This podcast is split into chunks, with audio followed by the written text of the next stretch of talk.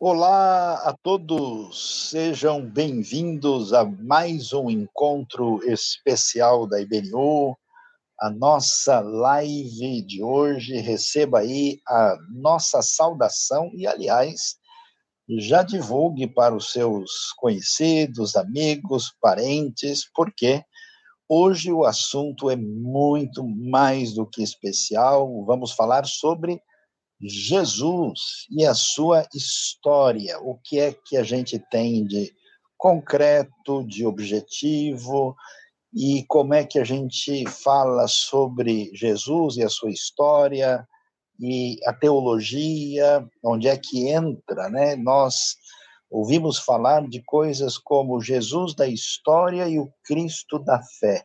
O que significa isso? E hoje eu tenho aqui comigo não só dois aí membros da nossa caminhada aqui na IBNU, mas também professores de teologia, Jonatas Hübner e Gilean Mello. Boa noite para vocês. Eu não sei quem é que tem a barba mais adequada para os tempos de Jesus. É uma questão teológica importante aqui nesta noite. Boa noite, pessoal. É uma alegria estar aqui com vocês e vamos realmente ter um tempo aqui de aprender um pouco sobre é, esse assunto que é tão, tão importante, né? Da, ainda mais nos, nos tempos que temos vivido aí com tanta tanto questionamento vazio, eu vou dizer, né? Coisas que devem ser questionadas muitas vezes passam batido e o pessoal começa a questionar uns, uns assuntos que são completamente fora do eixo. A gente vai ver um pouquinho sobre isso hoje. É isso aí, uma boa noite para você que está aí nos assistindo ao vivo e depois, de repente, se você está assistindo gravado, porque vai ficar no nosso canal, um bom dia ou boa tarde para você. E é isso aí, hoje a gente tem um assunto muito importante, porque afinal de contas estamos falando da pessoa mais importante da história, né? E aí então a gente precisa ter boas conexões e boas ideias, vamos dizer assim, ou uma base de fé muito bem fundamentada não só naquilo que a gente tem dos relatos históricos bíblicos, né, mas também naquilo que a arqueologia e que, que, a história nos mostra a respeito dessa pessoa tão importante que quer queira, quer não, dividiu a história uh, e que tem transformado a vida de tantas pessoas ao longo de todo esse tempo. E é sobre isso que a gente quer conversar um pouquinho hoje. E é claro que você é convidado também a participar conosco enviando perguntas aí pelo chat. Então, se você, de, depois aí de ouvir a, aquilo que nós estamos conversando, tiver alguma dúvida, coloque aí que depois a gente vai conversar sobre isso. Certo, Sayão? Certo, Dilean, certo, Jonatas, e eu vou começar aqui falando sobre o assunto para a gente entender aqui o cenário, né, do como é que é essa questão de Jesus e a sua história, por que que isso se tornou uma pergunta que tem sido discutida nos dias de hoje, de vez em quando a gente encontra publicações aí populares, né, até mesmo asseverando, Jesus, na verdade, ninguém sabe se ele existiu, então vamos, vamos entender o que acontece. Bom, a fé cristã ela surge né, no ambiente do Israel do primeiro século, a partir de Jesus e os seus discípulos, e logo na metade desse primeiro século ela começa a se expandir para fora da terra de Israel, dentro do contexto principalmente do Império Romano há um grande desenvolvimento na região da península da Anatólia, chegando à Grécia, a Roma e se espalhando em torno da bacia do Mediterrâneo. E aí essa cristandade que vai se formando, cada vez mais ela se torna uma cristandade marcada por esse ambiente grego e romano, e vamos assim dizer, vai se distanciando das suas raízes, né? De tal forma é, em que essa situação se torna mais acentuada, porque no século VII depois de Cristo, nós temos as invasões árabes islâmicas. Né? Em 638, ah, nós temos a conquista ah, de Jerusalém, e essa toda essa região que passou a ser chamada de Terra Santa, na maior parte das dos casos acabou ficando, principalmente, com exceção do período cruzado, sob domínio islâmico. Então, na verdade, muito do que a gente tem no ambiente da cristandade europeia se desenvolveu distanciado, vamos dizer, do contexto original. Isso ficou muito claro na Idade Média, onde você tem uma cristandade muito mais ligada à tradição de fato latina e grega, e também, quando a gente chega na Idade Moderna, quando começa o questionamento da tradição, do status quo, né, Uh, o que, que a gente tem? A gente tem um ambiente de ressentimento contra a religião institucional, a gente tem uma postura de colocar sobre o crivo racionalista e iluminista toda a experiência humana, e a gente tem um contexto afastado de elementos concretos e objetivos que somente depois a arqueologia vai trazer. Quando a gente chega no século XIX, com o enfraquecimento do Império Turco-Otomano, com a presença cada vez maior de cristãos e, e, e pesquisadores eh, europeus, começa-se assim, na terra de Israel e na região, um, um início de uma pesquisa que vai se desenvolver por causa da arqueologia. E mais recentemente, com a fundação do Estado de Israel em 1947, uh, e isso, mais especificamente, a fundação em 48, a aprovação da ONU em 47, nós vamos ver um, um crescimento muito grande dessa pesquisa. E o que, que a gente descobre? que aquilo que foi dito no passado, né, uh, quando se estudava a cristandade muito do ponto de vista greco-romano, isso perdeu a sua força. As ideias mais céticas sobre a existência de Jesus perderam a sua força. Acho que depois de Albert Schweitzer, né, que uh, escreveu um livro importante sobre a, a busca do Jesus histórico, esse famoso médico músico, teólogo alsaciano, plenamente fluente em francês e alemão, e que foi inclusive um médico missionário no Gabão, na África, ganhou inclusive prêmio Nobel, uma pessoa uh, que não conseguiu, apesar de tudo isso, chegar a uma, a uma referência adequada sobre o Jesus histórico.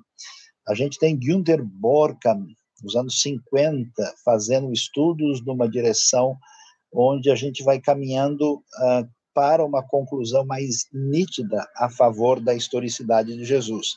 Depois o Jonatas e o Guilherme vão fazer algumas citações aí de referências concretas que nós temos sobre Jesus na história, mas o que, que acontece? Esse caminho da arqueologia e da pesquisa trouxe para nós fontes antigas que apontam indícios nítidos da existência de Jesus, que aliás é uma coisa curiosa, né? Como é que você tem uma mudança completa do cenário do mundo antigo feita por alguém que nunca existiu? Isso é muito difícil de você considerar essa possibilidade, né? Depois, uh, você tem outros critérios de avaliação dessa situação, né? Você, por exemplo, no século XIX, no ambiente crítico europeu, o pessoal dizia, não, os documentos do Novo Testamento, eles são muito posteriores, tardios. Esse argumento já não tem mais fundamentação, não só pelo estudo dos manuscritos antigos, que nós temos vários testemunhos antigos de que o Novo Testamento de fato vem do primeiro século, como também pelos estudos linguísticos, que hoje não dá mais para a gente falar dessa maneira.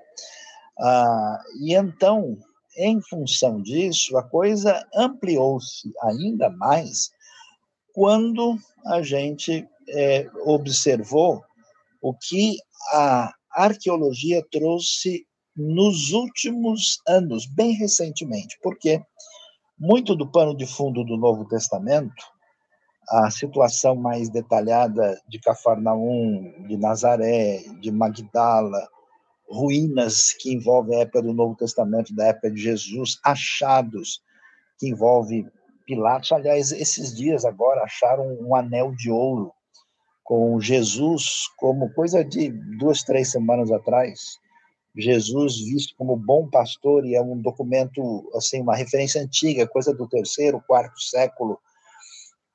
E mais especificamente é, detalhes ligados ao ambiente da época de Jesus. Quer dizer, quando você vai ver que um, uma documentação ou uma história falsa, uh, você vai ver que ela é principalmente inadequada e anacrônica.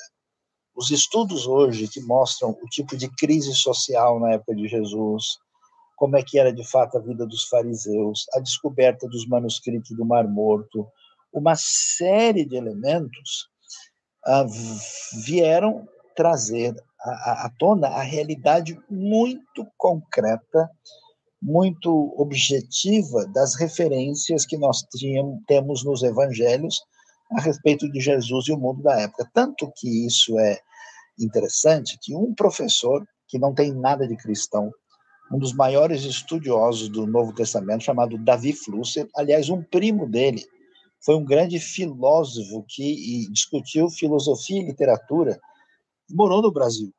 Ele chegou a ser professor aqui na Universidade de São Paulo.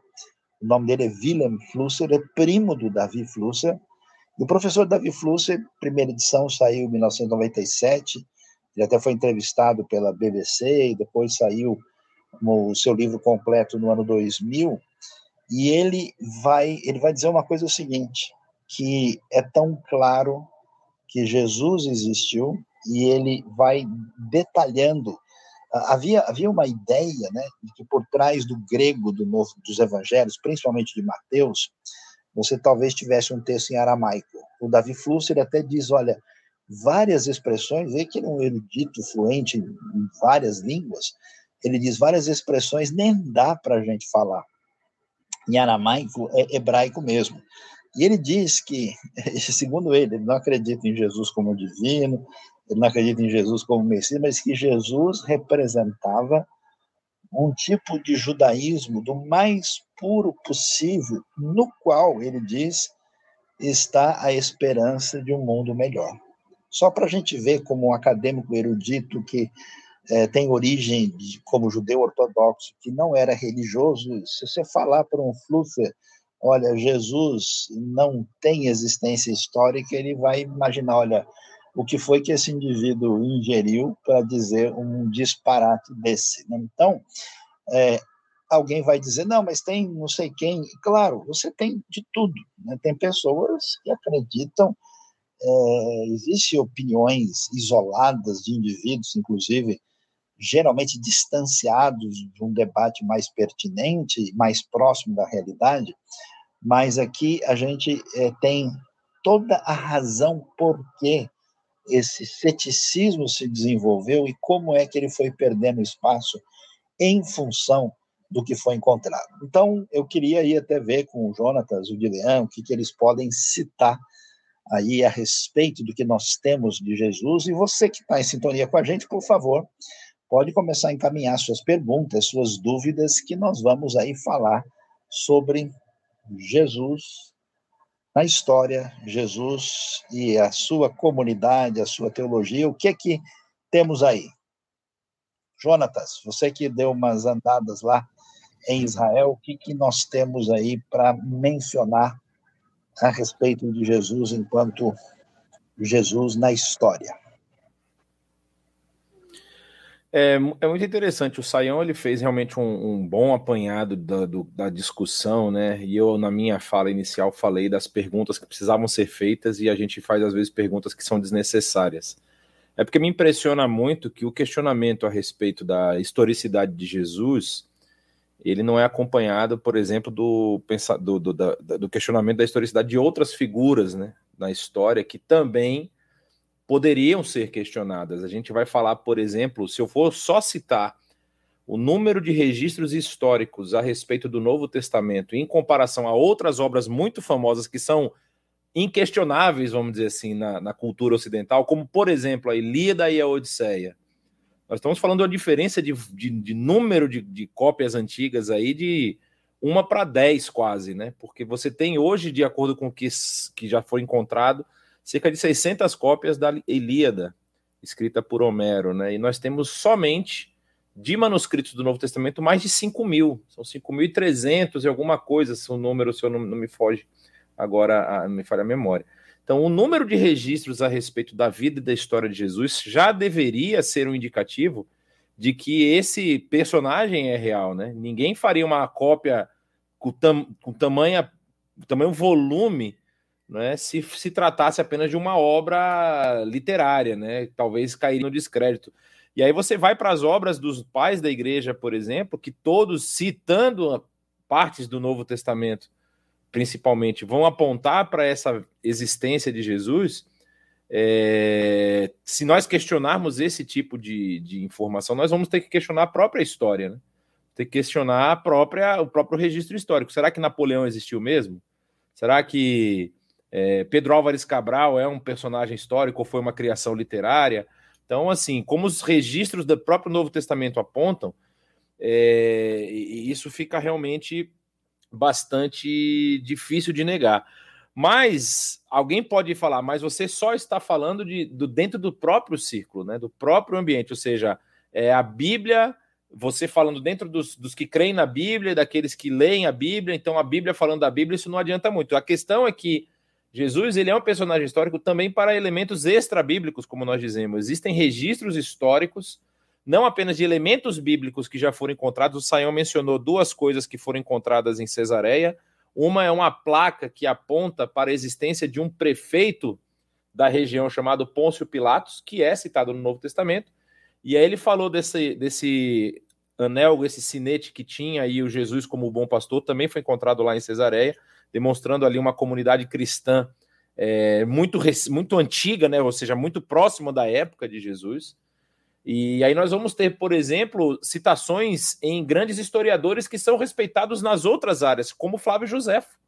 Flávio José é um grande historiador é, judeu para a língua romana, para o latim, no caso, né? Ele, ele é, os escritos dele têm em grego também, e ele escreve para os romanos a respeito da história dos judeus e nos seus escritos está é citado Jesus, é citada a fé em Jesus, é citado a, a, a, a história dele dentro dos seus escritos. E isso é uma informação que você pega de, de uma pessoa que não era cristã, não é? Até muitas pessoas falam que a forma como ele não entrou tanto no assunto do cristianismo pode demonstra um pouco ele ser um pouco alheio a essa nova, porque na época dele ele escreve no final do primeiro século, né? É, ele escreve depois da primeira invasão romana na cidade de na, na, na região da Judéia e da destruição do templo em, em, em, Jerusalém, que é no ano 70. Ele daquele período ele é levado cativo para para Roma, mas como ele era uma pessoa estudada, erudita, ele acaba se tornando uma pessoa muito importante lá para os romanos, principalmente para entender a história, porque a história do livro do Flávio José, a história dos, dos judeus, eh, caso, a história de Israel, que foi uma das traduções, né, tem outros nomes nas traduções, e a Guerra dos Judeus, é porque os romanos queriam entender por que, que os judeus não se submetiam ao império. Então eles pedem para é, ele escrever sobre a história desse povo. E nessa história ele registra Jesus. Ele coloca uma, o personagem lá que faz, causa todo aquele impacto, aquela mudança no ambiente.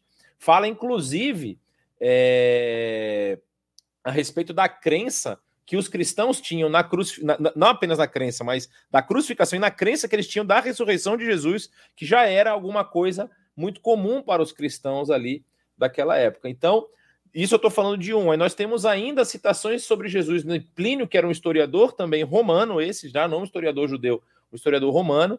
E existe também uma outra, um, um outro documento que circulou na época de um, um, um, prefeito de uma cidade, de uma região lá, que ele era opositor da fé cristã, chamado Luciano de Samota, que ele também, nesse documento, ele afirma que os cristãos da sua região acreditavam na crucificação de Jesus. Então, esses elementos antiquíssimos apontam sim para. E são contemporâneos, né? Nós estamos falando aí, se José escreveu ali, foram 30, 40 anos depois do final do ministério de Jesus.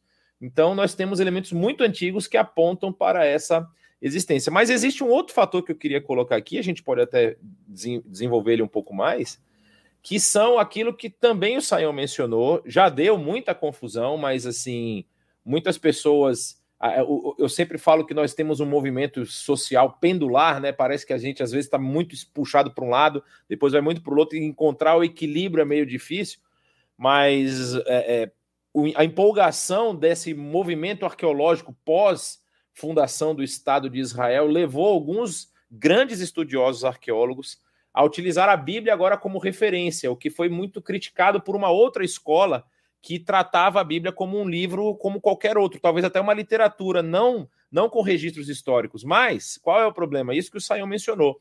Cidades que foram mencionadas no texto bíblico e no Novo Testamento, não apenas na, no Tanar, né, que é o texto do Antigo Testamento, o texto que é o sagrado para os judeus, mas no Novo Testamento, pontos interessantíssimos que são citados lá foram encontrados pela arqueologia e explicam muita coisa do que está no texto. Ou seja, a gente às vezes, eu gosto muito daquele da citação de, de Jesus com seus discípulos na cidade de Cesareia de Filipe, quando ele pergunta para os discípulos o que, que as pessoas dizem que ele é, aí os discípulos respondem, ah, Elias, um profeta, e aí depois, quem vocês acham que eu sou? E aí Pedro toma a frente e diz, tu és o Cristo, filho do Deus vivo, e Jesus fala da porta, da, da, da, das portas do inferno, né?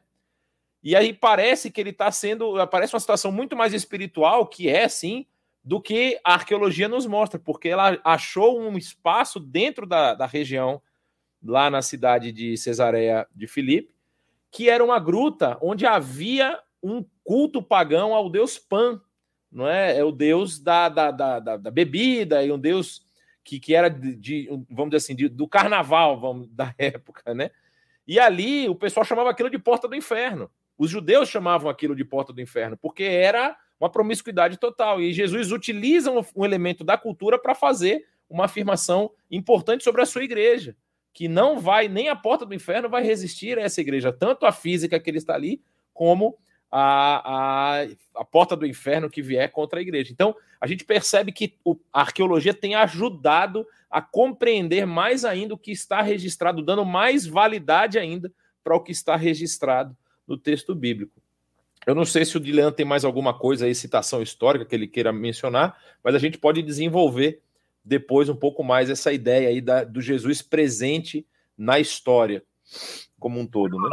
Deixa eu só fazer um comentário aqui, antes Dilean entrar.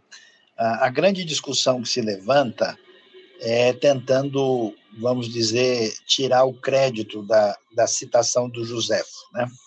E isso tem a sua razão de ser, né? porque eles afirmam que o que nós temos lá em Joséfo parece ser um texto. Uh, os, os, estudiosos se dividem, tem gente que diz, não, o texto é autêntico, o texto reflete uma posição cristã, uma edição posterior, ou então o texto ele tem autenticidade, mas tem alguma coisa que entrou depois.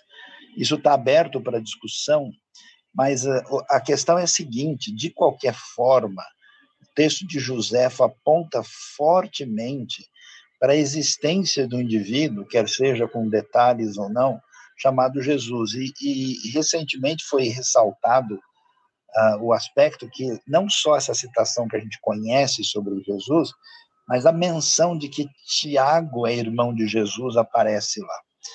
E ainda que haja o que a gente chama de edições, né, tem uma edição árabe, por exemplo, de Joséfo, que apresenta um texto diferente, que, segundo alguns críticos, essa edição refletiria mais o original sem uma carga teológica cristã posterior. Mas, independentemente disso, não há como negar a realidade de Jesus e não há como mexer na outra citação que não tem variação e um fator interessante, se tem um estudioso de peso, que aliás foi um grande erudito, até com os manuscritos do Mar Morto, que é o, o Geza Vermesh, ele, por exemplo, afirma que o texto de Joséfo é autêntico. E o argumento dele é muito interessante, porque não existe nenhum tipo de polêmica antijudaica. Uh, segundo, né, é, ele e alguns autores, à medida em que o judaísmo e o cristianismo vão, de fato, se distanciando, se separando, porque no começo, vamos dizer, são dois grupos judaicos diferentes, né? A gente vai vendo um aumento dessa situação de que reflete polêmica, né? Você pega, por exemplo, um, um evangelho como Mateus, né? ou mesmo Marcos, você vê pouca coisa. Você pega João, né? que é posterior, você vê isso um pouquinho mais assim sendo refletido na discussão.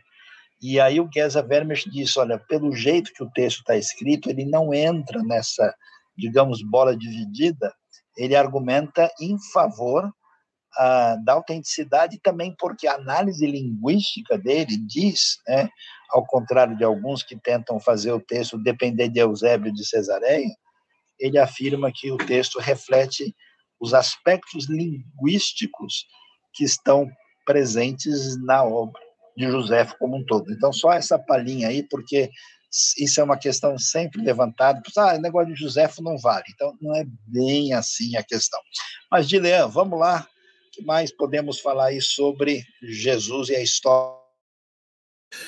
Então, Sayão, mesmo que até mesmo a gente pudesse excluir Josefo da jogada, né? Se a gente fala assim, não, Josefo não, não tem jeito de a gente admitir ainda assim ele não seria o único, né? E aí a gente teria que começar a fazer o quê? Uma verdadeira caça às bruxas para conseguir eliminar todas as evidências, porque são muitas as evidências. O, uh, você mencionou várias, o, o Jonatas também mencionou várias evidências, e esse é um problema que não é, vamos dizer assim, especificamente de Jesus e nem do Novo Testamento. O Antigo Testamento também já passou por isso e passa por isso várias vezes. De repente, tem lá o pessoal falando, não, Davi foi um personagem inventado. De repente você vai lá, a arqueologia acha lá uma placa escrito da casa de Davi. Fala assim, opa, peraí, agora não dá mais para negar que essa pessoa existiu e que é um personagem histórico.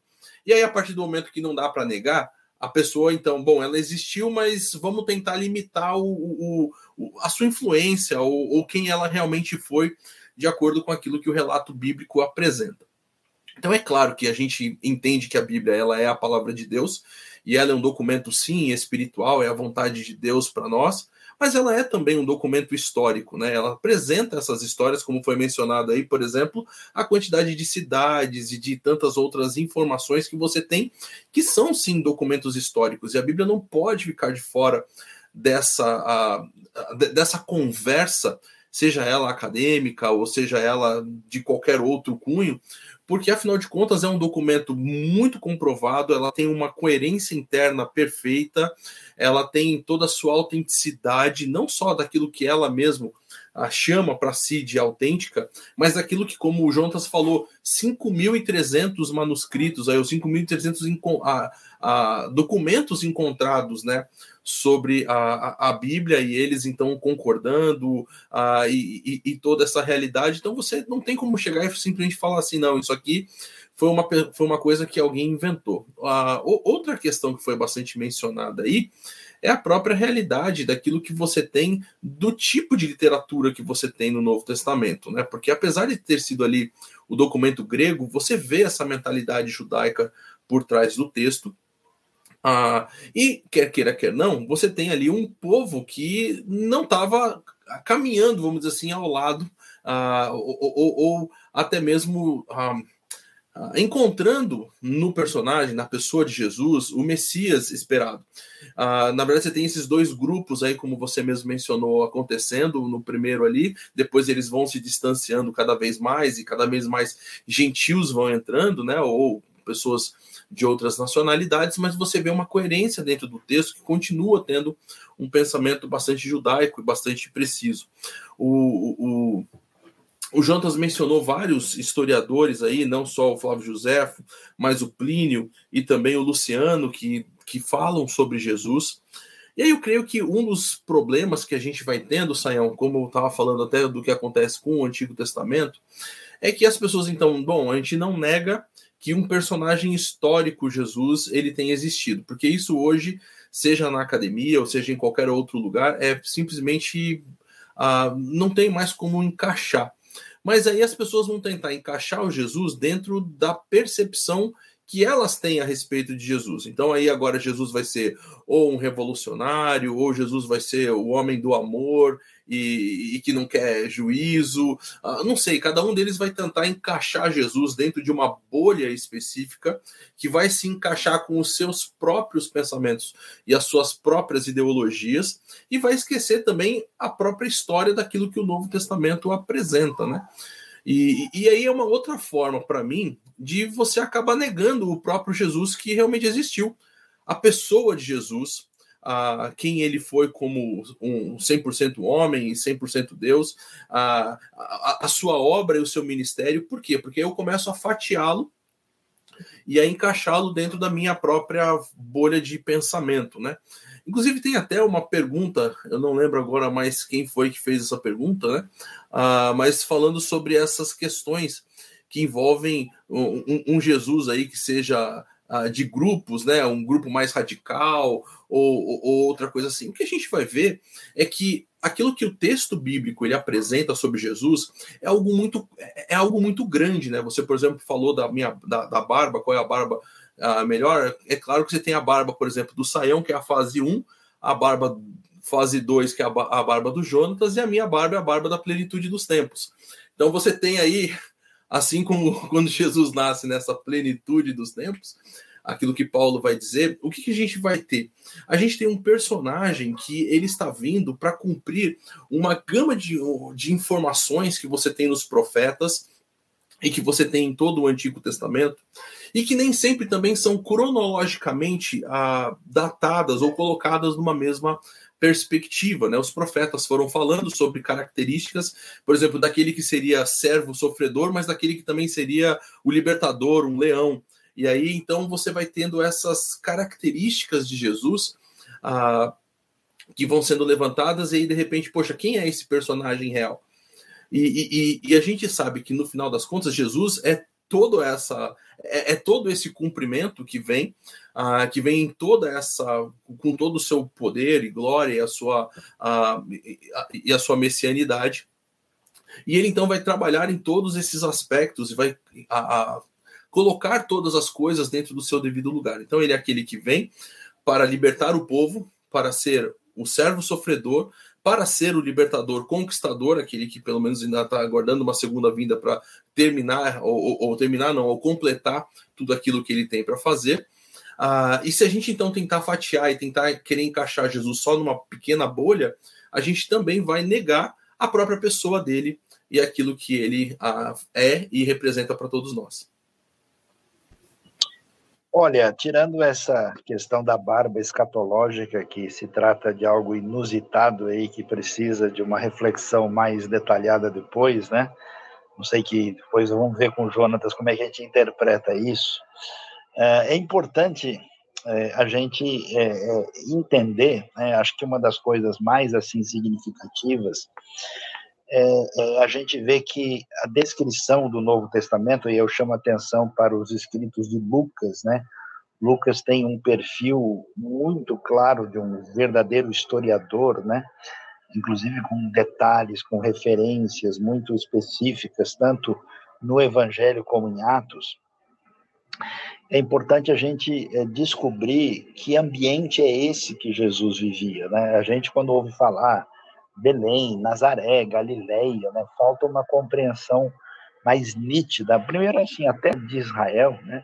Dominada pelos romanos desde o ano 63, era um, um lugar onde se falava aramaico no cotidiano, né?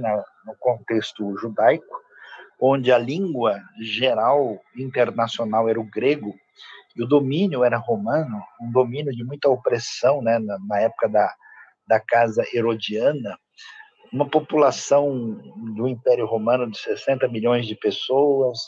Jerusalém é uma cidade grande para a época, no contexto ali, que é 60, no máximo 80 mil habitantes. A capital romana de Cesareia Marítima tem 40 mil habitantes. Essas cidadezinhas, esses vilarejos que a gente tem, como Nazaré, por exemplo, uh, é coisa de 500 a 800 pessoas. Né? Se calcula que havia tipo 100 famílias morando ali, só para a gente entender, né?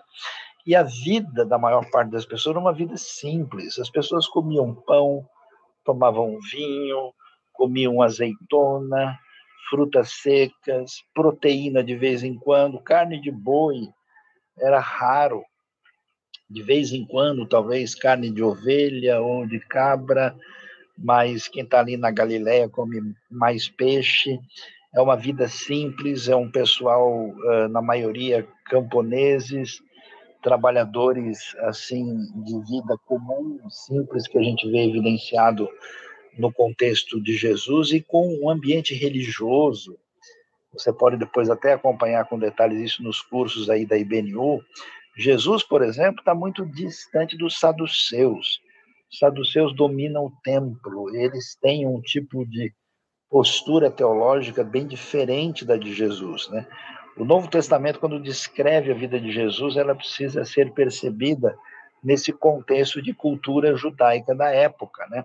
E às vezes eu vejo até pessoas fazendo colocações sobre Jesus a partir de um enfoque, digamos, judaico posterior, né? Que não é, não é o judaísmo de hoje igualzinho que era do primeiro século, né? Ah, Jesus, com o que nós vemos a respeito dele, a gente vai ter uma distanciamento do mundo dos elotes, vai ter um distanciamento do mundo saduceu, uma maior proximidade do mundo fariseu e do mundo dos essênios ou do grupo de Qumran. Olha que coisa interessante. João Batista batiza Jesus. Mas o que, que é isso? Os judeus tinham banhos rituais, em que eles sempre tinham a sua purificação. Quando João começa a batizar, porque o reino de Deus chegou, João está chamando o pessoal para um banho definitivo. Os estudos da comunidade de Qumran, lá no Mar Morto, vão mostrar para a gente que uh, lá eles tinham uma espécie de banho iniciático. Você tem o que a gente chama de uma arqueologia do batismo. Então a gente vê que aquilo que aparece no Novo Testamento é pertinente a esse ambiente. Jesus é fariseu? Não é fariseu tecnicamente, mas a maneira como ele argumenta, como é que ele prova nas escrituras, coloca ele mais próximo do jeito dos fariseus de lidarem com as escrituras. Os fariseus eram gente muito séria. Eles acabaram se perdendo na sua religiosidade e aí a gente começa a compreender esse cenário. Esse cristianismo primitivo cresce e se desenvolve. A gente vê Jesus sendo morto aí no ano 29, ano 30, e as primeiras viagens missionárias de Paulo começando no ano 46. As primeiras cartas, como Gálatas, 1 Tessalonicenses, ano 48, 49, 50, né? E os evangelhos, Marcos, da década de 50, Mateus e Lucas, da década de 60. E aí sim, nós vamos ter o que a gente chama né, desse desdobramento teológico, né? ou seja, a, a, aquilo que os apóstolos escrevem vão trazer o que a gente chama de interpretação teológica desse Jesus histórico. Quem que ele é? Ele é o Messias prometido, ele é o profeta semelhante a Moisés esperado, ele é o nosso sumo sacerdote, ele é divino, ele é humano. A questão é que o pessoal no ambiente europeu mais crítico fez a seguinte declaração: que o Jesus histórico não tem muito a ver com o Cristo da fé. Só que esse desmembramento, ele é muito diferente da experiência experiência cristã primitiva. Antigamente era mais ou menos assim aceitável o sujeito dizer, olha, essa ideia surgiu muito tempo depois, né? Só se pensou em Jesus como divino lá na frente, quando houve um desdobramento teológico, mas hoje você não consegue sustentar isso porque os documentos são muito próximos do que, do que aconteceu e porque uh, existe uma sintonia, não dá para a gente é, incluir necessariamente um, um desencontro, uma disfunção entre a proposta teológica e a referência histórica, ainda que a gente perceba que são coisas distintas e que haja enfoques teológicos um pouco distintos dentro do Novo Testamento, sem que necessariamente eles sejam enfoques que devem estar em colisão. Mas vamos lá, acho que o Jonatas poderia nos ajudar um pouco mais. Jonatas, eu sei que você deu umas voltas lá na Galileia. Né? O que existe? Existe Nazaré mesmo? Existe sinagoga do tempo de Jesus? Existe alguma coisa em Magdala? Eu ouvi dizer que você foi um dos primeiros a entrar lá, mesmo quando estava fechado. Existe não, não eu. Como é que é essa história? O que, que tem de concreto lá? E por que, que as pessoas vão ver esses lugares? Bom, o Saião, citou algumas questões. Eu vou.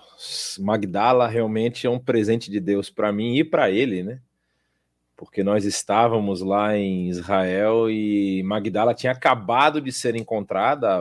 Você vai lembrar da história de Maria Madalena, que é Maria da cidade de Magdala, e ela tinha sido encontrada pouco tempo antes e ainda estava nos primeiros momentos ali de escavação. Tem todo um histórico de, de, quem é o responsável pela escavação, quem é, vamos dizer assim, hoje o responsável pelo sítio arqueológico, mas Israel é muito criterioso, o governo de Israel é muito criterioso com relação a escavações antigas. Então, se você estiver fazendo qualquer obra e encontrar qualquer resquício de uma de um edifício que seja muito antigo, se encontrar qualquer registro arqueológico, a sua obra está automaticamente suspensa e você tem que chamar uma comissão de Israel para avaliar o que, que você tem ali.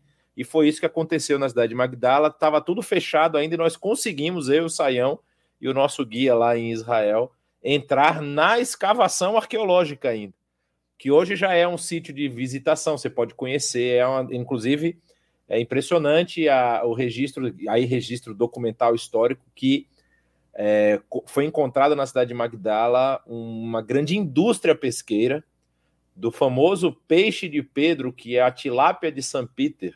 A gente conhece ela como tilápia São Peter aqui. E o peixe que, é extrai, que era extraído lá do Mar da Galileia chegou a ser vendido em Roma, para vocês terem uma noção do que, que era essa indústria. Era uma indústria realmente muito grande. Mas o Saião citou aí outros lugares, como Cafarnaum, como Nazaré, é, e do lado de Nazaré, isso que o Saião mencionou a respeito da comunidade lá, que seria uma comunidade pequena, uma das questões que o pessoal levanta é, não, mas se esse é, é o registro da época, como que eles se sustentavam, né? Como que a, uma, uma cidade pequena de 800, 600 habitantes poderia se sustentar durante tanto tempo? Como é que Jesus viveu naquela época e não saiu para outro lugar e tudo mais? Aí se descobriu uma outra cidade, daí uma cidade já romana, na verdade, né? Greco-romana, chamada Séforis, que fica muito próximo a essa região de Nazaré, e era uma cidade enorme. Então, todo o trabalho de carpintaria que Jesus e o seu pai José precisavam para se sustentar, com certeza Séforis tinha demanda para isso. Era uma cidade bem maior. Cafarnaum, por exemplo, você tem lá a, a, arqueologicamente encontrada, escavada a sinagoga do período de Jesus, não é? E você tem acima dessa sinagoga uma construção posterior que está inclusive registrada em alguns documentos judaicos. Alguns documentos posteriores falam que a, a, a reforma que foi feita na sinagoga de Cafarnaum foi uma rivalidade com a igreja cristã que havia surgido na cidade.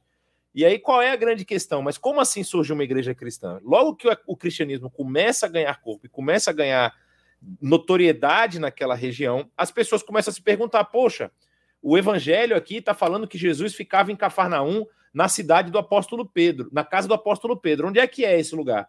Aí o pessoal falou: não, Pedro ficava nessa casa aqui.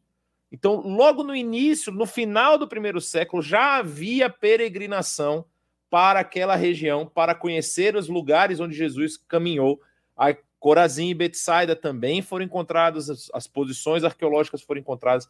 E essa, é, isso é uma questão muito interessante, porque isso é um dos fatores que aponta para a veracidade do texto, né? Como que muito cedo já havia peregrinação para esses lugares, e esses lugares, inclusive, foram preservados. No caso da casa da, da de Pedro, ou da sogra dele lá, que Jesus fica e, e tudo mais, é, essa casa foi transformada numa igreja no período bizantino. Ela foi, se tornou uma igreja primeiro na casa, depois ela foi feita um, um prédio mesmo. E aí essa é a disputa que leva com que os judeus façam uma reforma nessa sinagoga da própria cidade de Cafarnaum. E é interessante porque quando eles construíram a igreja bizantina, a igreja ficou mais alta que a sinagoga antiga da época de Jesus. Então eles fizeram uma reforma para que a sinagoga agora passasse no tamanho da igreja que tinha lá na cidade. E, e é, é tão interessante que as pedras da sinagoga nova, da, da sinagoga que vai ser construída, não eram da região. Então, tamanha foi gerada essa, essa rivalidade aí entre o judaísmo e o cristianismo naquela época, que infelizmente os cristãos posteriores perderam essa visão ali, logo depois da, da, da, da no, no, início da patrística e tudo mais, eles perderam essa, esse vínculo com a raiz judaica do cristianismo, e aí começaram a, a ter um movimento anti-judaico, não é? De, de, de, de, várias formas, fazendo com que cada vez mais essa ruptura se acentuasse. Mas você tem muitos registros na região da Galileia, dos locais que são citados no Novo Testamento, dos locais que, que Jesus visitou, inclusive, como eu mencionei antes, é, muitos desses locais foram encontrados porque foram, foram, foram imaginados a partir do texto bíblico. Ah, mas onde é que pode ser? Alguns, alguns locais, a, a, tem até uma história interessante, que alguns locais lá em Israel não se tem exatamente o local onde aconteceu. Por exemplo, fala o texto bíblico que Jesus, lá no Mateus capítulo 5, ele estava caminhando à, à beira do Mar da Galileia, vendo a multidão, ele se assentou na grama e começou a falar que é o famoso Sermão da Montanha. Mas lá tem um monte de montanha. Aí fica difícil você dizer com exatidão em qual montanha Jesus sentou para ele falar. Mas o seu, seu ensinamento, os seus registros foram marcados que impactaram não só as pessoas que ouviram, como chegaram até nós. Então, assim, aí você tem os registros lá da cidade onde Jesus multiplicou pão e peixe, né? A cidade de Tabra. Aí você tem o registro de Cafarnaum, que é uma cidade completa, arqueologicamente eles acharam a cidade quase que toda. As casas das pessoas que moravam lá, os, o, o, comércio, eles acharam tudo. Então, a arqueologia ela é uma ferramenta muito importante para mostrar a validade e, e a, a, vamos dizer assim, a veracidade da história que está sendo narrada ali nos evangelhos. E agora, com relação à questão teológica que está por trás disso, isso vai ser sempre um problema quando se.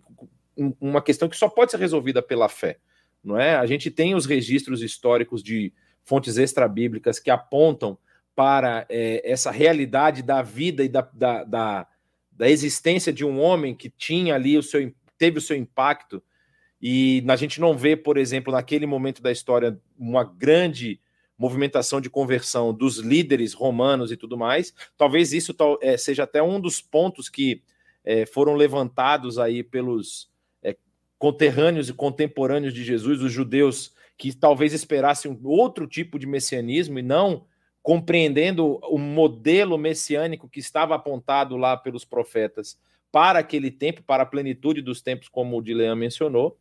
Mas a gente sabe que a, a, a, essa questão da divindade de Jesus ela só vai poder ser reconhecida justamente depois do movimento que ocorre através do Espírito Santo na no Pentecostes e quando a igreja começa a crescer, que é isso que o Saião mencionou. Quando você vai ver o registro, né? Imagina que Paulo já tem uma carreira histórica, Paulo já tem um movimento de pregação, de conversão de pessoas, sinais e prodígios são feitos através dos discípulos, né? Nós sabemos dos sinais que Pedro e João fizeram, Paulo também com Silas tem sinais.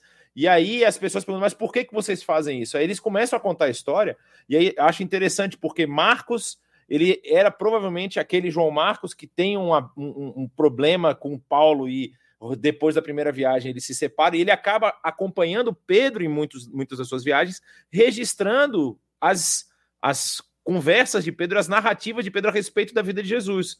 Quando Lucas vai fazer isso, é muito provável, o Saião mencionou a, de, a que é, é, década de 60 ali do primeiro século, é muito provável que Lucas tenha feito isso no período de encarceramento do apóstolo Paulo porque o documento de Lucas ele parece muito um documento, vamos dizer assim, de defesa jurídica, não é? É como se ele estivesse fazendo uma apologia ao cristianismo, na verdade, com relação a Paulo, para mostrar, olha, nós não queremos destruir o Império Romano, nós não queremos é, é, é tomar o poder à força, como talvez os judeus falassem, não é? Como, é, é, talvez fosse o pensamento, até, até porque nós vemos que logo depois dessa época, do, do década de 60, os elotes eles vão tomar o poder na região de Jerusalém. E eles vão causar uma revolução que Roma vai ter que mandar um exército, o general Tito vem lá com a legião, que eu acho que é a quinta, se não me engano, a vigésima quinta legião, não me lembro exatamente qual a legião que vem, e ele vem e destrói o templo de Jerusalém no ano 70. Por quê? Porque os, a, a, mentalidade judaica da época era que é, seria um, um domínio político-militar. E aí, quando Lucas vai registrar tudo o que Paulo, o, o, que ele descobriu através dos seus levantamentos, e depois ele não faz apenas o, o registro do evangelho, mas dá continuidade nos atos dos apóstolos, ele está fazendo um documento para falar: ó, esse cara que vocês estão prendendo aqui, você vê que ele não quer subverter, ele não quer tomar o poder, ele simplesmente segue os ensinamentos desse Jesus aqui. Ele está seguindo o ensinamento dessa pessoa. E ninguém questionou, não, esse cara nunca existiu, vocês estão inventando. Naquela época não teve esse tipo de questionamento. Não é? O registro está lá, o pessoal leu, tanto que a gente até sabe pela história que provavelmente não houve continuidade na, na acusação feita pelos judeus lá em Jerusalém quando Paulo foi preso, porque eles teriam que ir a Roma para poder apresentar os seus suas acusações contra Paulo, e é muito provável que logo no final ali do, do, do capítulo 28 de Atos, quando diz que Paulo está preso em Roma, é provável que ele tenha sido libertado, porque não havia os seus acusadores, né? Ele até fala depois numa das cartas a respeito disso. Então, assim, é, os registros que a arqueologia nos apresenta e que corroboram com relação ao que o texto bíblico fala são muito fortes. São muito fortes. E nós temos, através da, da vivência daqueles discípulos ali iniciais de Jesus, essa certeza, essa convicção da sua divindade e do seu papel resgatador que ele veio ter aqui na nossa, no, nossa, no nosso planeta. Né? deixa eu só dar uma palhinha aqui rapidinho, Guilherme. As coisas que mais me impressionaram foi ver a cadeira de Moisés na sinagoga de Corazim. Né? Jesus fala, ah, vocês quando virem os líderes religiosos sentados na cadeira de Moisés, o pessoal achava que era figura de linguagem, né? A gente vê aquele lagar do primeiro século achado em Nazaré, pertinho de uma sepultura cavada na rocha. Uh, agora, você falou de Magdala, que é uma sinagoga cuja moeda é do ano 29, bem mesmo da época de Jesus, e, e eles acharam agora, esses dias na pandemia, uma outra sinagoga, em Magdala, né, que os romanos chamavam de Tariqueia, e ela fica bem de frente para a estradinha que se pegava para ir até Nazaré, o caminho das pombas. Então, quando a gente vai olhando os detalhes que vão surgindo ali, é, é muito impressionante. Você falou da sinagoga de Cafarnaum, e é a sinagoga sobre a base preta, né, que é a sinagoga do primeiro século. E aquela base tem a ver com a sinagoga da pequena cidade da época de Jesus. Então, são vários elementos que com o tempo vão ficando mais nítidos e ajudam a gente a entender bem o assunto. Mas vamos lá, Dilean, continuando aí na nossa caminhada, fala. É, eu ia falar que eu ia falar que como era, teria sido muito fácil, de certa forma, acabar com o cristianismo e acabar com tudo aquilo que a gente tem hoje, uh, com Jesus e tudo, se ali logo no primeiro século ainda, enquanto tudo estava acontecendo, uh, por exemplo, apresentassem o corpo de Jesus, falando, não, tá aqui, ó, esse cara não morreu e ressuscitou coisa nenhuma, tá aqui o corpo, né?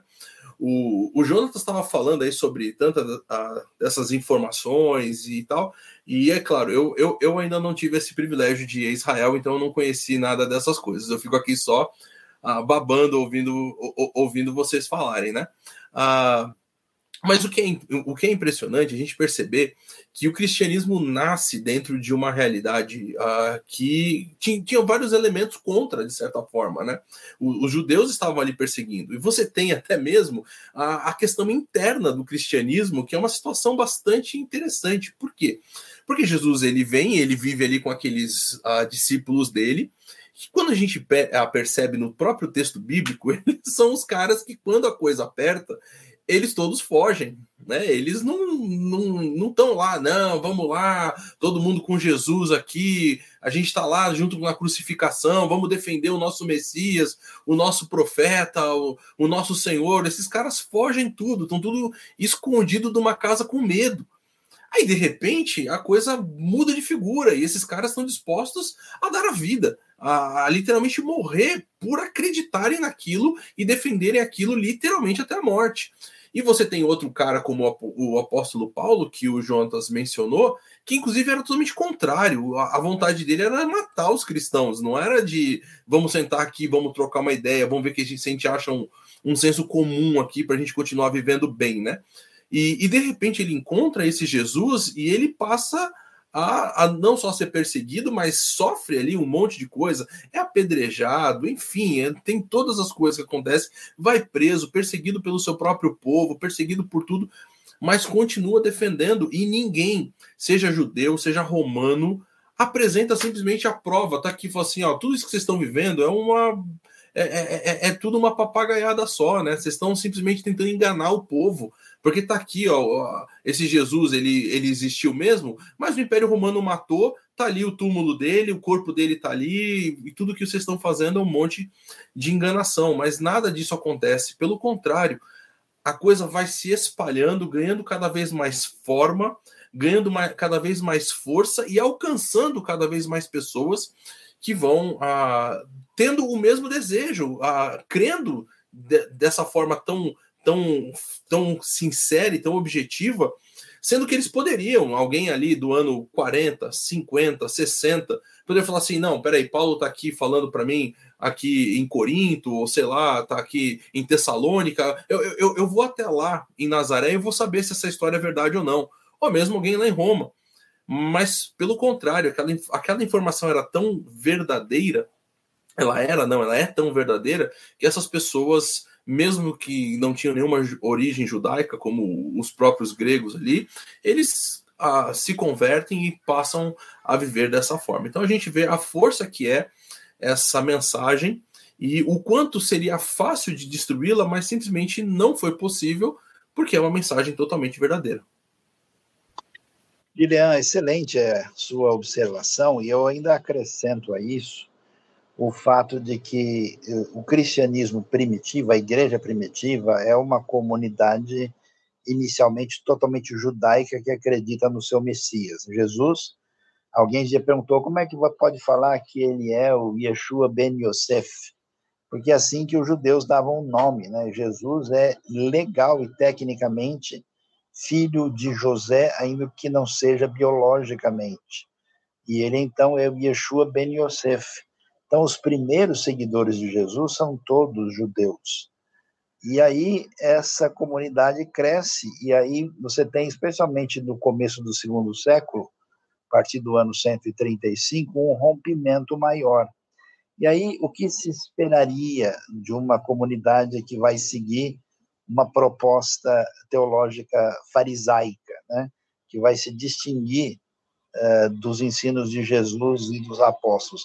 É que eles tentassem dizer: olha, esse Jesus nunca existiu. Se isso fosse um argumento possível, questionar a historicidade. Não, você tem, desde a Mishnah, dos escritos mais antigos, né, alguma referência que alguns estudiosos disputam, possivelmente é sobre Jesus, eu creio que muitas delas é possível que seja, é uma postura de deslegitimação teológica, mas nunca houve a ideia, não, olha, isso aí foi inventado, né? Isso aí, então, de fato, é muito interessante isso. Mas a gente já caminhou bastante, aliás, vocês que estão nos acompanhando, bem-vindos aí à nossa live. Não se esqueça, esse nosso canal tem muito conteúdo histórico, bíblico, teológico, arqueológico, totalmente disponível e gratuito, providenciado pela Igreja Batista Nações Unidas, com professores e palestrantes, pregadores do Brasil e do exterior, e você então se inscreva no canal, aperte o sininho, aí você vai ter sempre o aviso de um novo estudo, palestra, mensagem que uh, ficar disponibilizada e também envio para os seus contatos, amigos, para ampliar um conhecimento bíblico fundamentado e saudável. Agora, eu acho que temos muitas perguntas aí, né? Nós já já estamos com o tempo já bem andado e acho que tem bastante coisa aí. Não sei se temos algumas interessantes aí. Tem. Gidean ou Jonatas que deveriam ser aí apontadas. Ah, tem, tem uma bem interessante aqui, que quer fazer uma conexão com o Jesus do, do, do, que era esperado a respeito do Messias, né? Porque uma das coisas que muita gente levantou aqui, tem vários comentários a respeito disso, inclusive, falando que Jesus para os judeus não, não, não é, é, é, vamos dizer assim, até irrisório questionar a existência do Jesus histórico, no caso, né? Mas para os judeus, Jesus não é o Messias que eles esperavam. Então eles estão perguntando assim, ó, como é que a gente consegue fazer essa conexão com as profecias do Antigo Testamento com relação ao Jesus que é apresentado no Novo Testamento. E aí cita aqui principalmente Isaías 53.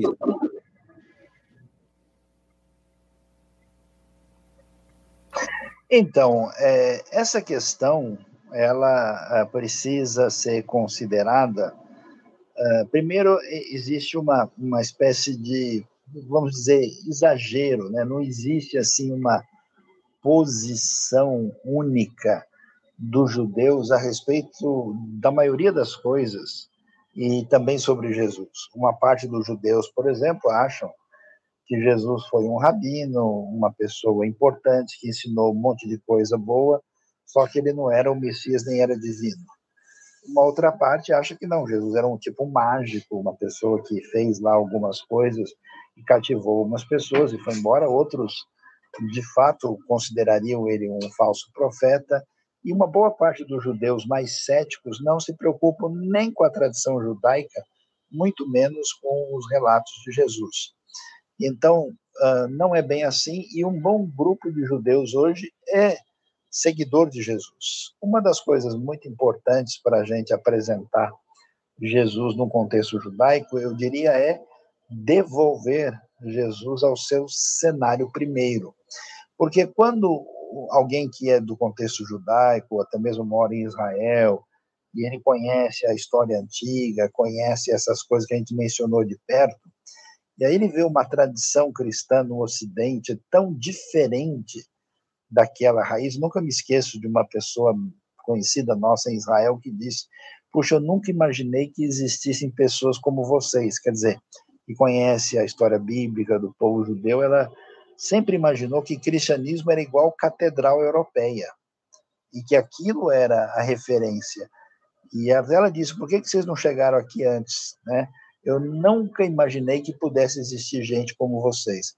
Então, quando os judeus que são traumatizados pela perseguição antissemita da cristandade eh, descobre que você não tem uma relação de ressentimento, você tem uma postura amigável com o povo judeu. Quando você entende o cenário da tradição judaica e começa a mostrar o contexto, né? Uma vez eu conversei com um judeu e ele me perguntou sobre o Novo Testamento, eu respondi: é o livro mais judaico que você pode eh, perceber, você vai entender melhor do que a maioria das pessoas no Ocidente. Aí ele se interessou. Né? Eu me lembro de um judeu que conheceu a, a, a Jesus como Messias, ele disse que a vida toda ele imaginava que Jesus era italiano. Ele levou um susto quando ele soube que Jesus era judeu, foi ler Mateus, falou: caramba, aqui só tem coisa judaica, e eu achava que Jesus fazia pizza e gostava de macarrão, né? Então ele. É, e aí o que acontece? Com relação às profecias, é claro, né, não só Isaías 53, que é um desafio, né, quando alguém lê pela primeira vez e vai ver os detalhes ali, isso está dentro dos Cânticos dos Servos, que começa Isaías 49, e ali não só esse texto, como outros, vão ter que é, ser mostrados é, como, de fato, você tem uma referência que não dá para contornar plenamente, não nesse texto, só nesse texto, como em outros, esse elemento de que uh, o Messias também, né, o prometido, uh, da dinastia de Davi também passaria por uma situação de sofrimento, dor e até essa ideia de que isso está ligado com redenção, né? Eu diria que isso é uma coisa que deve ser feita com paciência, com tato e especialmente dentro desse contexto que a gente mencionou aí. A gente tem uma outra pergunta aqui também, Sayão, uh, que eu achei interessante, vale a pena a gente mencionar, até porque Existem alguns relatos aí, né, sobre outras coisas de Jesus, como por exemplo algumas coisas falando sobre sua infância, mas que não são materiais bíblicos, né? Não são coisas aí que a gente realmente considera ou, ou tem como inspirado. Uh, e também a gente tem a ver com a questão da seletividade, vamos dizer assim, com a forma como o texto ele é apresentado para nós. Você vê que você tem Jesus uh, nascendo, depois ali em Lucas, principalmente você tem ele a, a participando ali do, do bar mitzvah dele, e depois a sua obra a partir dos 30 anos, né? E o texto de João, por exemplo, vai dizer que Jesus fez muitas outras coisas que não estão narradas. E a, a, eu não sei quem é exatamente a pessoa, porque tinha feito uma pergunta lá em, lá em cima e agora parece que entrou com uma outra conta, mas ela pergunta sobre por que, se Jesus é tão importante, teve tantas essas coisas, fez tantas coisas, por que, que você tem somente ele dentro do relato bíblico? Não como uma pessoa, como por exemplo a Plínio falando, ou, ou, ou a, mencionando que ele existiu, mas sobre os seus feitos propriamente dito, né? sobre a sua obra por que, que você tem isso só nos evangelhos ou só no texto bíblico?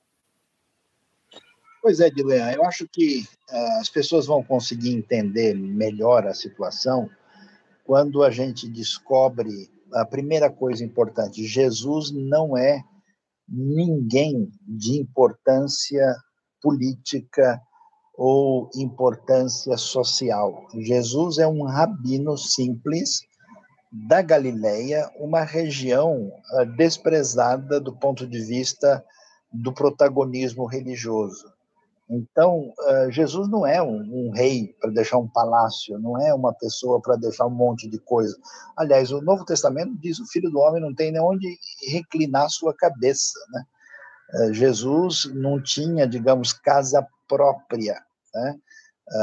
Jesus era uma pessoa eh, nesse cenário e, inclusive, não tem nenhum registro de algo que Jesus escreveu. Então, tem que entender esse cenário. A segunda coisa é que escrever no mundo antigo não é uma tarefa que a gente tem igual hoje. A escrita era cara, né? Você deixar qualquer registro aí num papiro, ou melhor, na época, num pergaminho, se envolvia uma pessoa com uma educação melhor, era um material que eh, custava. Então, não é assim, né? A gente tem até pessoas de relevância no mundo antigo, você tem poucos escritos sobre ele. E a outra coisa importante é que o próprio Davi a Flusser, né, ele vai tentar escrever lá uma biografia de Jesus. Por quê? Porque os evangelhos não são exatamente uma biografia. Você tem uma comunidade impactada por Jesus, pelas suas obras, seus ensinos, sua morte e ressurreição, e depois essa essa comunidade da fé precisa ter ordenadamente aquilo que Jesus nos deixou. E aí entram os evangelistas, mas eles escrevem com o foco, inclusive, daquilo que é relevante para os seus propósitos para o contexto judaico. É importante o nascimento, por quê? Porque Jesus está cumprindo profecias. É importante essa primeira etapa, porque está ligado ao que foi dito no passado é importante a apresentação dele no templo. Não é importante discutir infância de Jesus do ponto de vista teológico, né? Ah, mas existem outras obras que falam sobre isso, sim, mas elas são posteriores. Elas são claramente uma criação distanciada, elas nunca receberam legitimidade nem da época em que foram surgindo. E Aí nós vamos ter Jesus aparecendo com 30 anos, porque com 30 anos, na tradição judaica, se entendia que o sujeito estava preparado para ensinar. Né? E a audiência que está recebendo isso tem esse conceito nitidamente desenvolvido, né? Está claro para eles. E como você mencionou, João, diz que muitas outras coisas Jesus fez que, se possível, fosse num, guardar tudo, não caberiam nem todos os livros do mundo. Então, não tem dúvida, aí, aí eu, quando o pessoal fala, eles têm razão, os escritos, eles são seletivos no sentido da importância teológica do que está sendo apresentado, né? E aí, por isso que a gente não vai ter outras referências, porque o movimento de Jesus, quando começa, inclusive, é pequeno é limitado, ele se desenvolve depois, né? E não havia condições. A gente vai ver que, na verdade, para o mundo antigo, o tamanho dos escritos do Novo Testamento né, é, é, é um tamanho significativo, não é pouca coisa, é muito material para a realidade do contexto do primeiro século. Então dá para a gente entender um pouco mais a respeito desse assunto. Eu, eu acho interessante também, Saião, mencionando sobre isso, que nós temos outros grandes, vamos dizer assim, nomes do judaísmo da época que também não são citados fora daquele contexto, né? Se a gente for pegar essa questão, por exemplo, ah, por que, que Jesus não aparece nos registros em outros, em outros é, locais, como Grécia, como Roma e tudo mais? Você tem duas escolas muito famosas de, de ensino rabínico da época de Jesus, que era a escola de Hillel e Shammai, né? E essas escolas só estão escritas ali naquele contexto. Você não encontra esse, os ensinamentos deles traduzidos na época para outros, não é justamente, eu acho que essa questão da localidade, até a pergunta que o Dilean leu, ela fala sobre a questão dos, é, dos, dos eventos miraculosos, né? Tipo assim, poxa, se alguém fizesse uma transformação de água em vinho, ou distribuísse pão, ou curasse um cego. Hoje ia sair realmente... no jornal, né? É, entendeu? Ia ser algum assim, ia explodir aí a, a procura pelo assunto, né? Mas eu vou dar um, um, uma informação que eu não sei se é muito conhecida, Jesus não é o único que fazia milagres naquela época, segundo os registros antigos, tá, pessoal? Existem vários registros, inclusive de líderes, de rabinos, que também faziam outros tipos de milagre.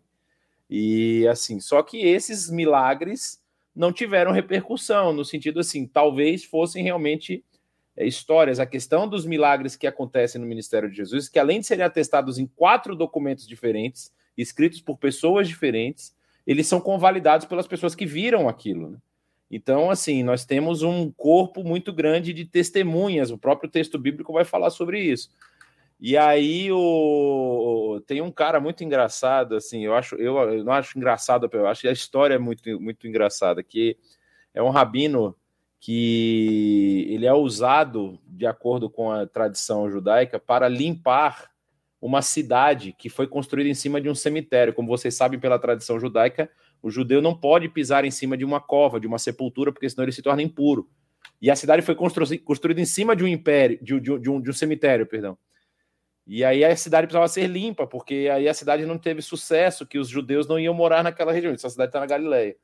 E ele utiliza umas frutas lá, umas, umas vagens da região e faz uma oração, e aí de repente os ossos aparecem no topo da, da terra, eles conseguem remover os ossos e levar os ossos para um ossuário, limpando ali a região para que a cidade pudesse desenvolver. Então existem outros milagres que não são milagres relatados no texto bíblico, não é apenas o que nós vemos. A diferença está justamente na repercussão, na questão das testemunhas e também no impacto que nós vamos ver com a presença do próprio Espírito Santo na vida dessas pessoas, né? Porque elas, como o Dilan mencionou, se tornam defensoras até a morte dessas, dessas, desses ensinamentos. Né? Inclusive, se você lembrar dos doze discípulos, praticamente todos foram martirizados, com exceção ali de João e talvez um outro que não tenha sido martirizado. Você tem um Mas tem tipo uma Simão pergunta... Mago, né? Simão Mago que tem, depois, quando a Bíblia vê... relata a questão de, é. de Simão Mago. E ele, não, eu quero esse tipo de poder também, né? exatamente, exatamente. E tem uma, tem uma questão aqui, Saião, que eu achei interessante também, é, eu acabei de perder a questão, mas vamos lá. Tem uma outra aqui. Quais. A, a, a, eu acho que essa questão faz todo sentido para a gente hoje, inclusive. Né? Quais os di disparates feitos pela igreja ao longo da sua história com a pessoa de Jesus? Ou seja, ele realmente foi entendido, foi usado ou ele foi abusado, né? Pergunta ela é importante, interessante, né? E até ela tem ligação com o que foi falado anteriormente, né? Porque por que, que a gente não tem tanta coisa sobre Jesus nos tempos mais antigos? Porque o cristianismo primitivo é perseguido, ele é ilegal e até pode ter surgido alguma coisa que simplesmente foi destruída pelos romanos. Né? Só no quarto século, quando a fé cristã ela sai da ilegalidade, né, com Constantino, e depois com Teodósio, que ela se torna a, a religião do império e até há um, um caminho de obrigatoriedade. Então, quais são os caminhos que Jesus toma? Uh, eu acho que o primeiro problema é, a, a, politização de Jesus. Né? Jesus vai entrar é, nesse contexto de interpretação que, é, como o, o Império Romano foi cristianizado e agora a religião oficial se torna a religião cristã, então tudo que é feito para justificar o domínio, para justificar o, o, o procedimento que vem da realeza agora cristã, ela é usada a partir né, da referência de que está é, fundamentado em Jesus. Né?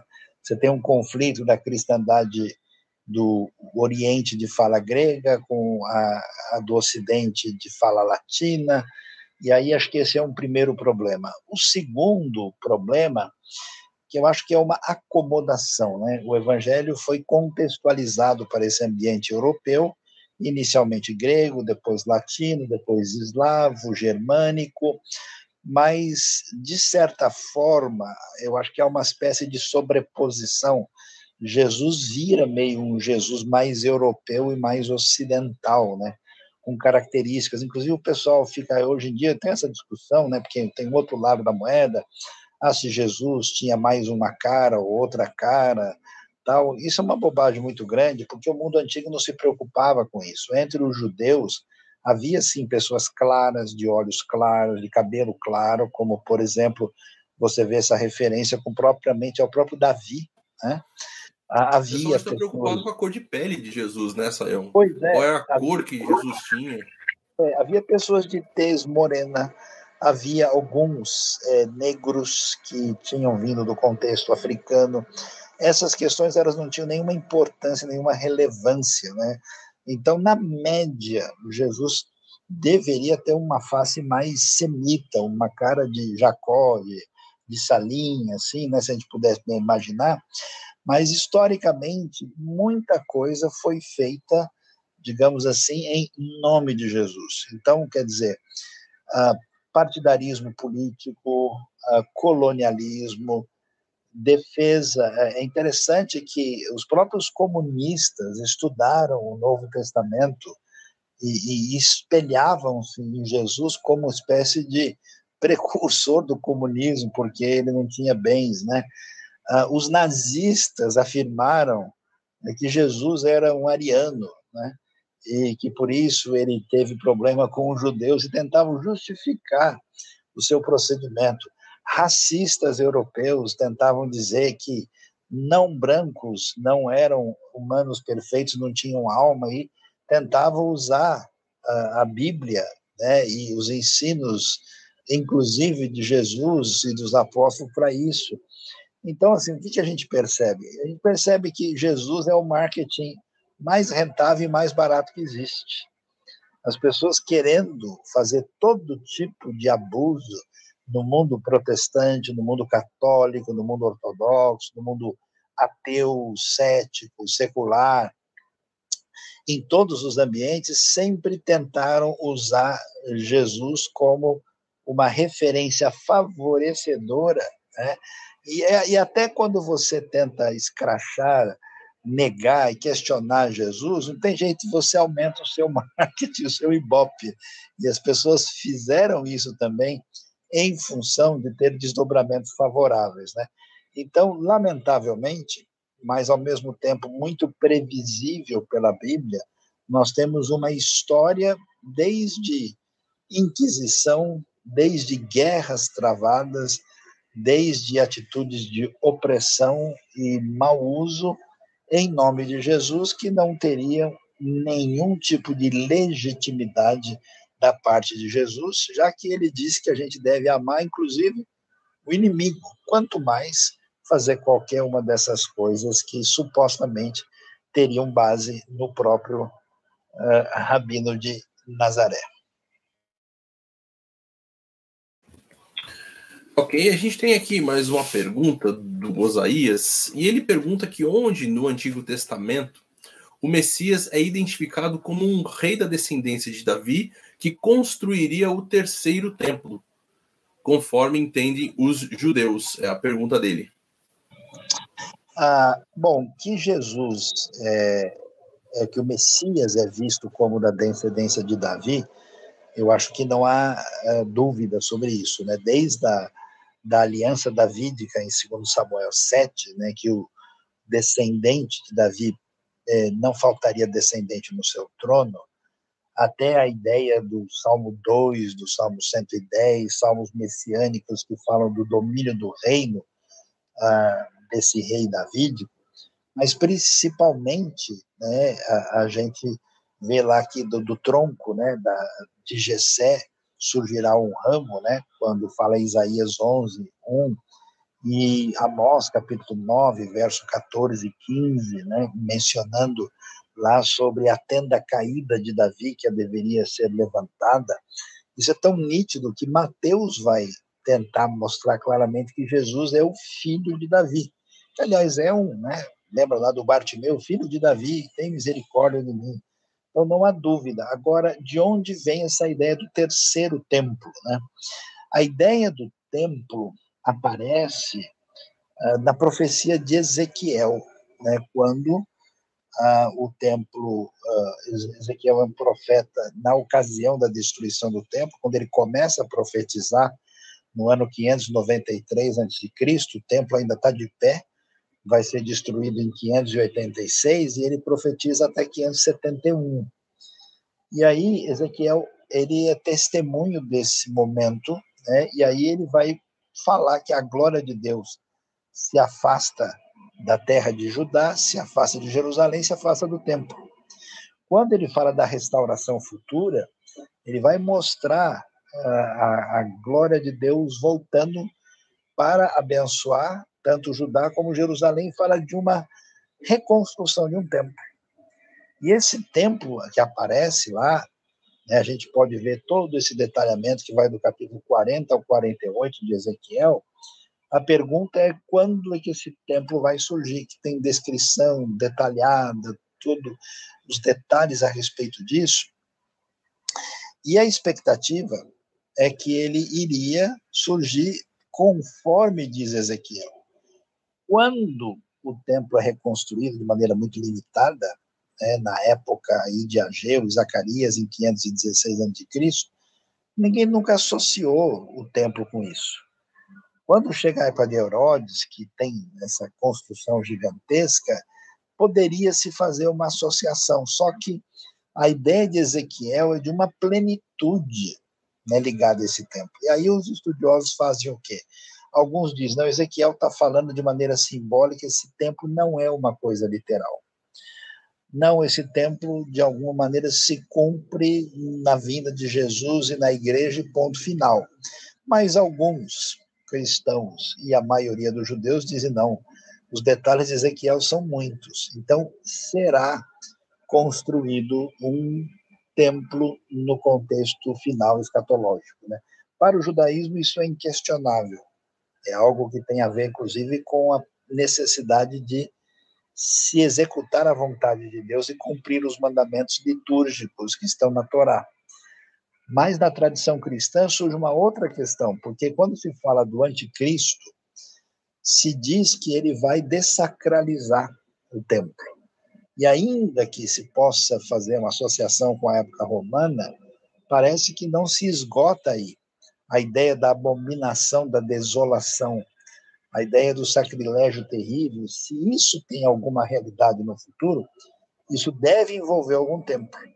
Então, é possível, sim, que venha a haver uma construção de um templo é, e que esse templo tenha algum papel escatológico. Agora, se o reino definitivo do Messias vai depender desse templo ou não, é uma outra questão. Né? Mas que não dá para tirar totalmente de cena a possibilidade de que um templo que envolve o que a tradição judaica entende como o momento da Geulah, da restauração, parece ser uma realidade mais cedo ou mais tarde.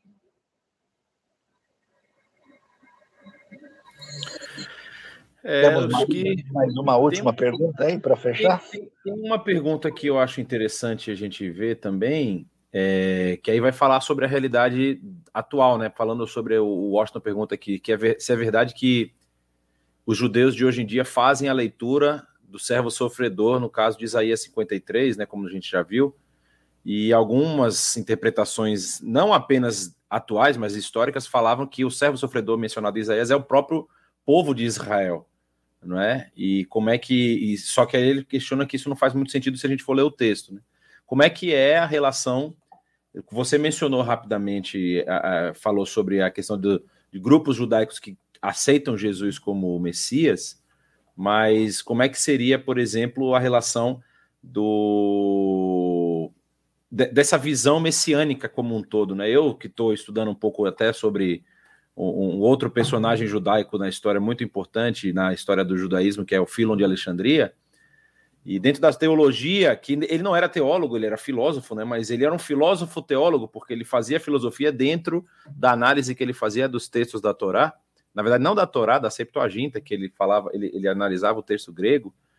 E o, o, uma das coisas que se percebe nos escritos dele era justamente esse papel messiânico de Israel como povo, não é? É bem interessante essa diferença, porque aí não tem um, um Messias, e a gente sabe que dentro do texto bíblico e dentro do Antigo Testamento isso também é, é, é, é claro, mas para alguns grupos não. O, texto ele fala de Israel como um todo, sendo Israel o Messias do mundo. E como é, como é que eles fazem essa leitura hoje, Senhor? Então, Jonatas, é, é que quando a gente olha com mais atenção para as Escrituras, para o Antigo Testamento, a gente vai ver um elemento onde há uma ligação entre Israel e o Messias. Porque, num certo sentido, Israel tem uma vocação messiânica, porque eles são chamados de uma uh, nação sacerdotal. Isso aparece lá em Êxodo 19, versos 5 e 6. E a ideia bíblica é a seguinte: Deus se revelou a Israel não como simplesmente um fim em si mesmo, para que Israel fosse testemunha do Deus único e do Deus de aliança e de redenção, e isso deveria ser mostrado aos outros povos, né? Aquela famosa ideia de cantai ao Senhor todas as terras, cantai entre todos os povos as suas maravilhas. Então, ah, é interessante que o próprio Novo Testamento vai estabelecer uma conexão entre Jesus e Israel do ponto de vista do seu papel teológico. Por exemplo, quando Israel era menino, eu chamei o meu filho do Egito, que aparece em Mateus 2, é uma citação de uh, Oséias capítulo 11. Então, num certo sentido, uh, a gente tem uma, uma ligação. E a pergunta é: como é que esse papel messiânico vai acontecer em Israel? Através do rei escolhido. Então, por causa disso, quando Isaías fala do, do servo de Isaías 53, ali aparecem quatro cânticos que falam do servo do Senhor. E nesse sentido, a exegese judaica tem razão, porque quando você lê os cânticos anteriores, que aparecem no capítulo 49, você vai ter no 52 também, lá fala explicitamente que o Eved Adonai, o servo do Senhor, o servo do Eterno, ele é Israel. Quando a gente chega no 53, é como se essa ideia tivesse amadurecido e ela amadurece plenamente, aí ela vai fazer, falar coisas que não consegue encaixar totalmente só em Israel, com o povo de Israel, porque ela fala de alguém que está sofrendo pelos pecados do povo, de maneira redentiva. Isso não faz muito sentido Israel sofrer para pagar o próprio pecado. Então, quando né, ele tomou sobre si as nossas enfermidades, as nossas dores, né? E o castigo que nos traz a paz estava sobre ele, pelas suas feridas nós fomos sarados. Você vê que a coisa se amplia além, né? Eu achei interessante que eu participei de um, um seminário sobre esse assunto e eu tinha pessoas de contexto judaico participando e a pessoa pegou e falou: puxa, aquele, aquele texto lá que eu não conhecia parece mesmo com a história de Jesus que a gente ouve, né? ela mesmo percebeu essa conexão. Então, nesse caso, a gente pode dizer que, num certo sentido, Jesus é esse representante desse Israel redentivo, porque ele é o rei. E esse rei é o rei ungido de Israel da casa de Davi. Só que não dá para entender Isaías 53 exclusivamente dentro do contexto da nação, porque ela se desdobra na direção do rei redentor. Então aí a gente começa a fazer as pontes, que não é uma ideia de, de simplesmente uh, oposição completa um e outro, é um conceito que se amplia plenamente na figura do rei Messias. É só, só complementando, que eu estou com o texto aberto aqui, tem uma questão muito interessante que ele fala, né, que é, todos nós, tal qual ovelhas, nos desviamos, cada um de nós se voltou para o seu próprio caminho. E o Senhor fez cair sobre ele a iniquidade de todos nós. Então Isaías se inclui como povo e fala que ele vai ser punido pela iniquidade do seu de, de, do povo de Israel. É, é realmente é, é bem complicado você defender esse essa posição biblicamente, né? Olha, nós chegamos, nós, nós chegamos aqui, acho que uma hora e trinta já de, de live. É, vamos nos despedindo aqui. Eu desde já quero agradecer a todo mundo que nos acompanhou e fique ligado que aí, porque como o Saião falou, mais ou menos com uma hora de live ele já falou isso, eu falo com uma hora e meia. Tem muito conteúdo que a gente produz aqui no nosso canal para abençoar as pessoas. Tem professores, inclusive, com muito gabarito, dando cursos na nossa, na, na nossa nosso ensino lá, que também está disponível no YouTube. Isso tudo é feito sem custo, né? É feito para abençoar realmente a vida das pessoas. Então, não apenas acompanhe, assine, é, é, se inscreva no nosso canal e ative o sininho para receber as notificações, mas divulgue também para as pessoas que você conhece para você também abençoar outras pessoas. De Leão e depois o Saião aí para dar o fechamento. Isso aí. Muito obrigado a todos que participaram. Obrigado pelas perguntas. Obrigado pela interação com a gente. Isso realmente é muito bacana para a gente. E continue acompanhando, porque toda terça-feira tem live aqui no canal, depois quarta tem estudo, domingo tem a celebração. Então tem material todos os dias sendo lançados uh, no canal do YouTube da IBNU. Por isso que você deve acompanhar atentamente a tudo aquilo que é lançado para você. Nós agradecemos a todos que participaram de coração e ressaltamos, de fato, a importância única, diferenciada da pessoa de Jesus. E eu quero deixar um apelo para você: qual é o papel que a pessoa de Jesus tem na sua vida? Se você não é um cristão convicto, eu convido você a examinar e avaliar né, a realidade, porque, de fato, se Jesus, de, com certeza, é tudo aquilo que ele afirma ser, isso tem implicações muito claras e sérias e importantes para a nossa vida. E você que se define como seguidor de Jesus, a pergunta é como é que está a sua caminhada, né? Se você tem feito diferença, já que ele é o Senhor, a gente precisa ser discípulo, né? E então não se esqueça de priorizar a sua vida com o nosso uh, Senhor, o nosso mestre, o nosso uh, líder maior na nossa vida. E mandamos então um abraço para todos. Mais uma vez pedimos que você esteja em sintonia e nos apoiando e seja um parceiro da IBNU, uma comunidade saudável para um mundo melhor. Obrigado ao Jonatas, ao Dilean e a todos os queridos aí com a gente. Uma boa noite, bom descanso e que Deus nos abençoe.